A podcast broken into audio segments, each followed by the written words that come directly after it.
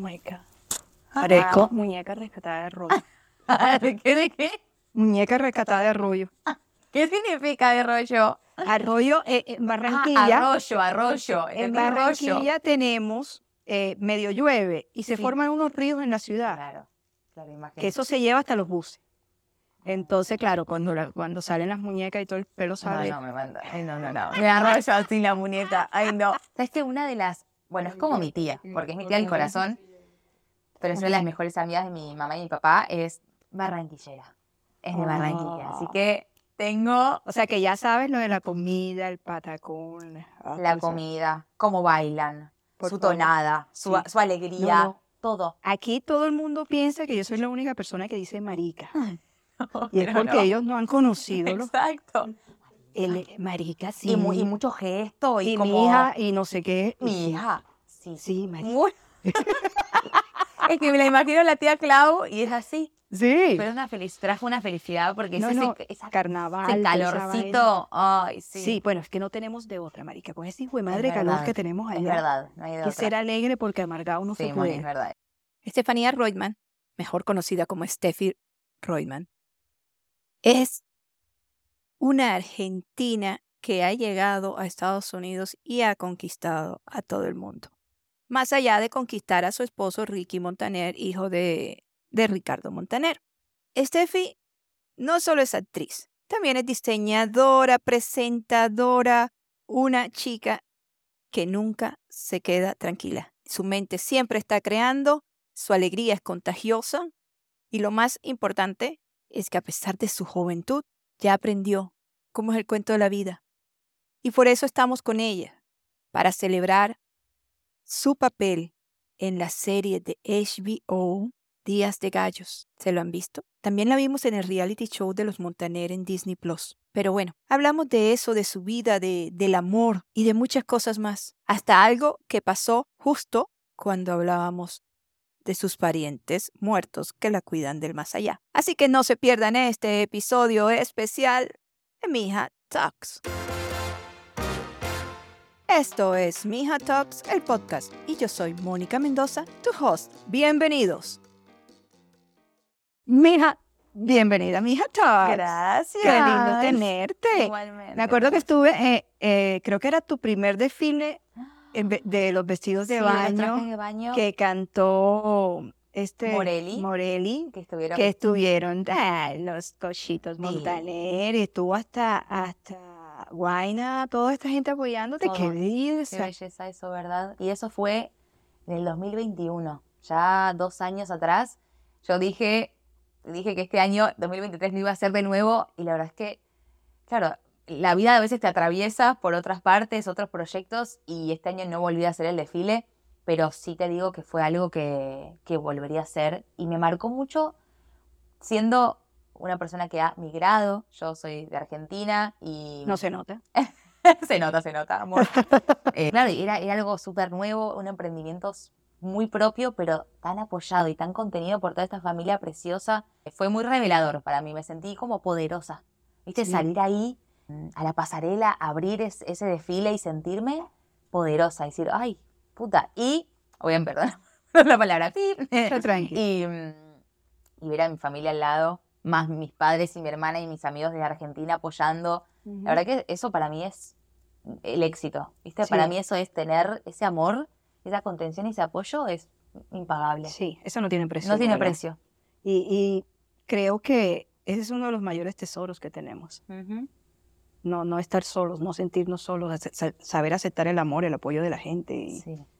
Sobre todo, sobre todo de, de los seres queridos, pero como bien dijiste, de la gente en general. sí. Porque yo creo que, bueno, los que amamos hacer esto, eh, yo puedo actuar o, o hacer algo para mí porque me llena a mí, ¿no? Como es algo que me nutre, es algo que me hace crecer y, y me hace sentir como es parte de mi propósito, si bien una cosa son los sueños que uno tiene, otra cosa es el propósito por el que uno está en esta vida, ¿no? A veces Claro. eso se mezcla, pero no siempre es lo mismo. Pero más allá de eso, muchas veces estamos aquí y gracias a la gente porque la gente nos consume, nos ve, nos apoya, cree en nosotros, en lo que tenemos para ofrecer. Hablo, hablo específicamente del público, pero si me voy un poquito más allá, son directores que han confiado, productores que han confiado, que han visto algo, viste, en la, niña que fui en algún momento o en la persona que soy hoy adulta. Y eso yo nunca lo olvido. Para mí, yo soy una persona que se mueve en comunidad. Me cuesta mucho ir por la vida sola. No, nací para eso. Nací para contagiar y Para tribus, como dice Camilo. Para tribus, como dice Camilo. Por algo, yo creo que también por algo lo tengo a mi alrededor y, llegué a esta familia tan especial, porque comparto muchos valores de lo que ellos también predican. Este, ¿Tú recuerdas quién te dio la primera oportunidad en tu vida? Sí, claro. Es que si me tengo que remontar a la primera, primera oportunidad, fue cuando era muy pequeña. Yo desde muy chica, Mónica, que tenía muy claro lo que quería. Eh, un alma vieja, ¿no? un alma vieja. De hecho, una vez una, una terapeuta, una terapista me dijo, vos nunca vos, como que nunca fuiste una niña, siempre fuiste como una señorita inglesa. y yo, ay, qué triste, no me gusta. quiero, quiero haberme portado mal. No si te está dando un insulto. Claro, y yo como, dice, no, no, no tiene nada de malo, no es ni bueno ni malo, pero siempre fui como muy correctita, ¿viste? Y como que siento que tuve, o que estoy teniendo adolescencia tardía. Sí. Eh, yo vivo a las TEF de hace unos años y me vestía distinto. De repente, no, no era, la esencia es la misma, pero hay algo de la rebeldía o del destape que, siento que vino conmigo hace pocos años. Como esto de ah, liberarse, ¿viste? Como soy esto y bien o mal te van a criticar siempre. Entonces, como entender que... ¿Qué carajo? ¿entendés? Em, pero sí, siempre tuve claro qué es lo que me gustaba. No sabía si me, si me iba a dedicar a eso, pero sí sabía qué me gustaba. Y la primera oportunidad fue, creo que a los, ¿qué te digo? Ay, no te quiero mentir, pero 8, 9, 10 años haciendo una campaña de ropa de una marca que la, la dueña era una amiga de mi mamá o algo así. Y, era como, bueno, dale, decirle a Steffi que venga. Que eso era algo muy naif, era un, muy niña, pero yo me acuerdo que yo me lo tomé. O sea, no, no, frente a los espejos. No, no, no, todo probando las poses en mi casa, mi mamá muerta del amor, yo agradecidísima con la mía y mi mamá, pero después, la, o sea, una oportunidad así como más grande fue... ¿Sabes qué? Las primeras oportunidades que se me dieron en la cabeza fueron más relacionadas a la moda. Tuve, tuve más eh, oportunidades en la moda al principio de mi carrera, como a los 12 años, 13, 14, me volcaba más a, a las marcas, a, hacer campañas. Tal vez era más sencillo, ¿no? No tenías que estar aprendiendo cosas. Sí, y... eso que yo tomaba clases, yo, yo tomo clases de, actuación desde que tengo ocho años, Moni. O sea, comedia musical era una hora de canto, una hora de, baile y una hora de, de, teatro. Tres horas seguidas y parábamos para comer, para comer un, un sanguchito de jamón y queso, paramos en la mitad y seguíamos con las clases. Yo siempre fui como, por eso te digo, una, una nerd. ¿Y, en qué, momento decides liberarte y decir que vaya, esta vida hay que disfrutarla, estoy muy seria? Me llevó mucho tiempo. Yo creo que fue después de la secundaria, le decimos en Argentina, después de high school, como a los 17, 18 años. desde los 16 hacia arriba me empecé a liberar. De 16 para abajo estudiaba, estudiaba, estudiaba, iba a castings, esto. Quedaban algunos castings, pero era como más académica mi vida todavía. Em, después, cuando ya terminé lo académico, lo más formal, me acuerdo que quedé para, para un reality en Argentina de canto. No lo vayan a buscar. No, mentira, Tienes a todo el mundo. Yo aparte ya sola se quema, yo solo hablo. Eh, no, porque en realidad sí tuve muchas, o sea, a mí yo siento que tengo como eh, muchas personas que me cuidan eh, en el plano espiritual, que, que, me han cuidado y me han dado la mano para yo poder ir como viviendo y cumpliendo pequeños sueños. Siento, porque para mí todo está conectado con, mi fe, con Dios y más allá de que yo siempre fui muy estudiosa y soy muy autoexigente y muy perfeccionista, estoy segura que eso no es suficiente. Y, tuve oportunidades que digo, ¿cómo que me tocó vivir esto a mí? No, no, que uno dice, se me fuiste. Exacto, exacto. Gracias a Dios. Sí, sí, sí. Porque hay tanta gente divina que yo admiro tanto, ¿viste? Y bueno, pero de repente es para uno, y lo que es para uno es para uno, y lo que no es para uno es por algo es también. Pero es también la energía con la que uno ve la vida, o sea, es eso por más que sea, es como un efecto boomerang que te va trayendo toda esa energía que estás dando, tan linda, esa alegría, ese positivismo, ¿no? Gracias por eso, pero, pero sí lo creo, me costaba mucho decirlo antes, porque digo, ay, ¿será que ¿será que sí? ¿O será que si lo digo queda raro? Pero yo desde que, desde que tengo uso de razón, para mí vivir es, vivir es lo máximo. Tuve golpes bajos también. La vida no es, no es todo color de rosa. también nos ayuda a crecer. pero eso es lo que me ayuda a crecer también. Sin embargo, eh, o sea, igual también pasa algo, porque yo soy muy alegre y muy positiva, pero siempre estoy como, ay, estoy tan de puta madre que no quiero que pase. O sea, soy tan fanática de, de, de lo positivo. De ese Digo, "Ay, de ese momento. momento, soy muy de vivir el momento. Digo, ay, no quiero que se Pero hay, hay momentos, hay momentos que uno se empieza así porque uno lo quiere grabar todo en su mente, ¿no? ¿verdad? El olor, eh, to- todas las Todo, sensaciones. Todo, y qué importante, porque a veces uno está con el aparatito en el celular a Y todos te lados perdió la vida. y te, y te perdés otras cosas. Sí. Eso me pasa mucho a mí. Eh, Tefi, eh, ¿Cuál ha sido uno de esos golpes bajos que te movió la base, como decimos allá? Bueno, partidas de, de seres queridos, Sí. principalmente partidas de seres queridos. Mm, ¿Quieren hacer un cortecito? Ah. Ay, chicos, partidas de seres queridos apagó una luz. ¿Viste? Ay, madre. Yo tipo, ¿dónde están?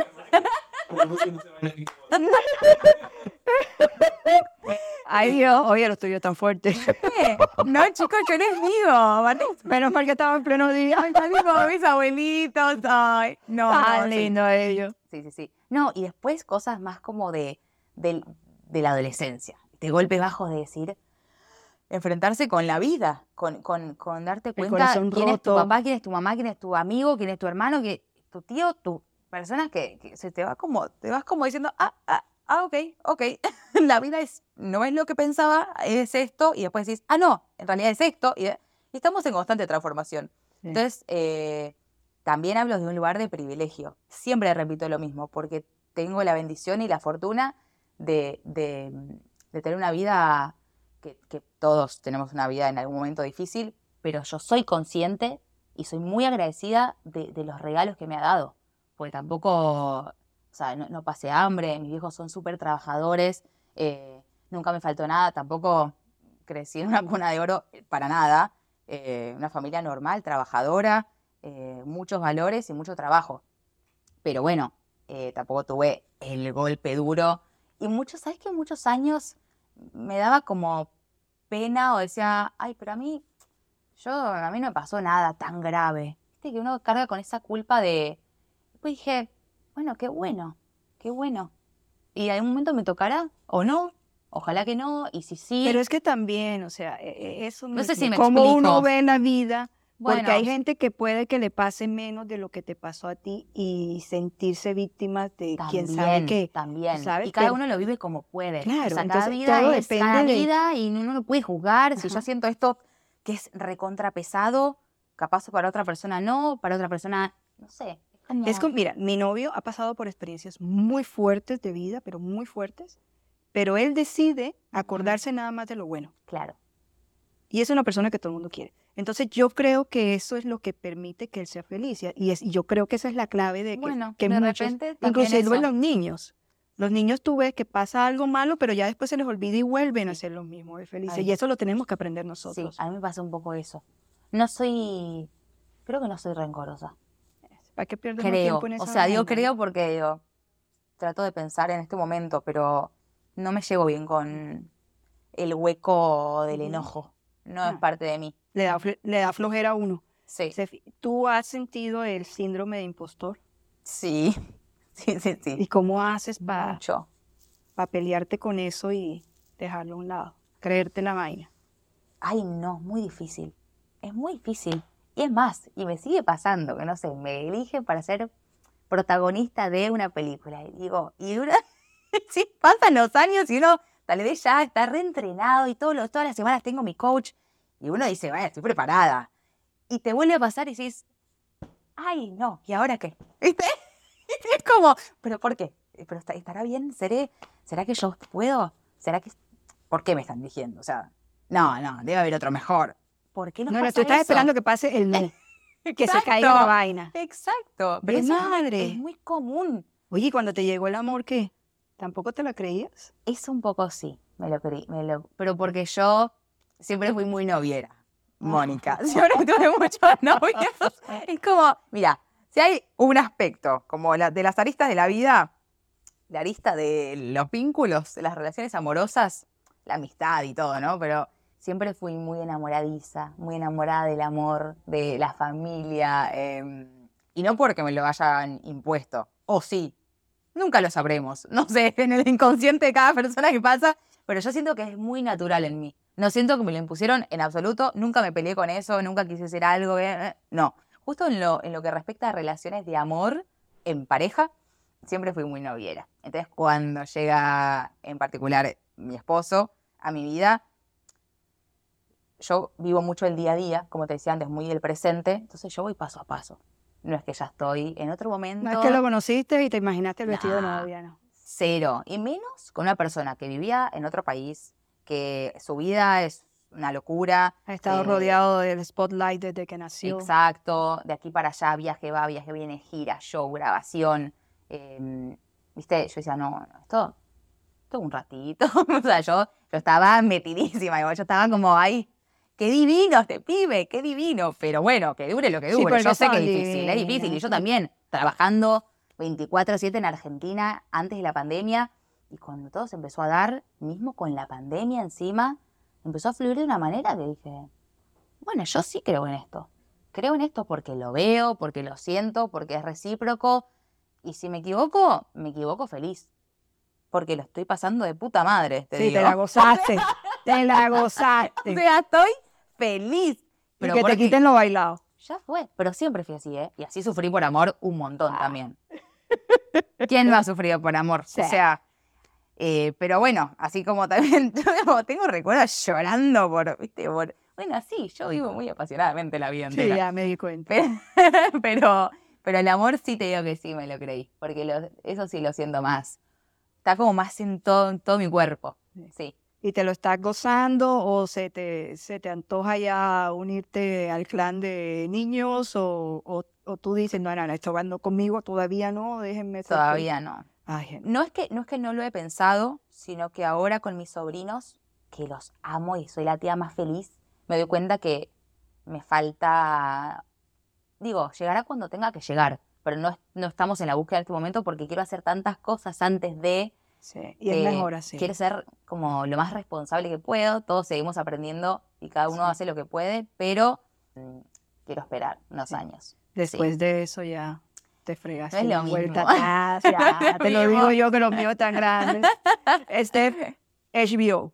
Sí. Actuación. Sí. Y vuelves como quien dice a tus primeros amores. sí, tal cual, tal cual. Primeros, primeros amores, como te contaba, de que de los ocho años, literal y volver a la actuación, a una plataforma como HBO Max, una serie que le está yendo re bien, que es Días de Gallos, esta es la segunda temporada, yo soy una de las nuevas incorporaciones, mi personaje es Violeta, es reconectar em, con, con esa actriz que había dejado de lado un poco desde el 2019 y pandemia, no la había dejado de lado por completo, porque siempre estoy tomando cursos y, y tratando de seguir aprendiendo. Para mí el actor o la actriz es es un aprendizaje constante, es un trabajo constante.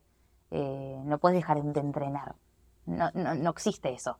Eh, pero sí la dejé de lado un montón de tiempo por otros proyectos que, que, bueno, también me hicieron muy feliz.